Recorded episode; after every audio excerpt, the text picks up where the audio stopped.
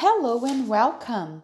Meu nome é Tamara e estamos no podcast número 5 de inglês do primeiro bimestre do módulo 3 do ensino médio das unidades escolares da DIESP. Nosso objetivo nesta aula é analisar o currículo de uma pessoa na língua inglesa. Let's go! Well, do topo do currículo a gente tem Michael Redman. Michael Redman será, é o nome da pessoa, né? Seria o nome do candidato para a vaga de emprego. Logo abaixo, nós temos contact, que é uma palavra cognata. Como entrar em contato com essa pessoa? Nós temos o endereço, o telefone e o e-mail. Lembrando que at é arroba em inglês e dot é ponto. Eu vou ler então uma breve descrição que o Michael Redman colocou sobre ele. Atentem-se às palavras cognatas e aos nomes próprios. About me.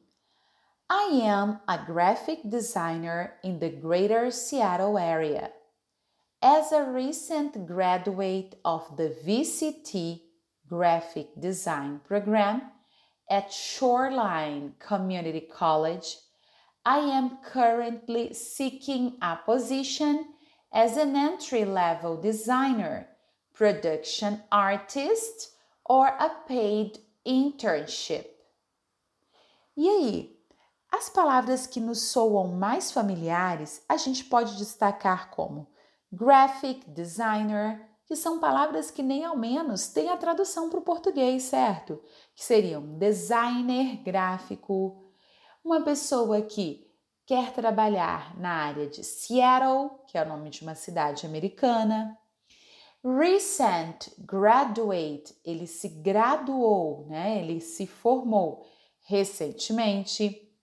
E ele está procurando uma position, quer dizer, uma vaga como entry level designer, um designer numa posição de entrada, aquele iniciante. Pode ser também production artist, artista de produção, or paid internship, estagiário remunerado. Depois ele passa para technical skills, habilidades técnicas, as coisas da prática da profissão que ele sabe fazer. Adobe Illustrator, Autodesk Maya, Adobe Photoshop, Sculptris, e aqui nós temos nomes de programas, de softwares de computadores. Já que ele é um designer gráfico, é importante que ele tenha essas habilidades. Logo depois, ele cita as personal skills, as habilidades pessoais deles. Excellent verbal and written communication skills então, as habilidades de comunicação dele, ele retrata como excellent, excelente, tanto verbais quanto escritas. Excellent understanding of the principles of and history of design, que ele tem uma excelente compreensão dos princípios e da história do design. A strong attention to detail, Strong means forte. Ele tem uma forte atenção aos detalhes. Ability to effectively work independently as well as with a team. Ele tem a habilidade de trabalhar eficientemente, effectively, tanto sozinho quanto em time, tanto individualmente quanto em grupo strong desire to continue to learn and grow as a designer.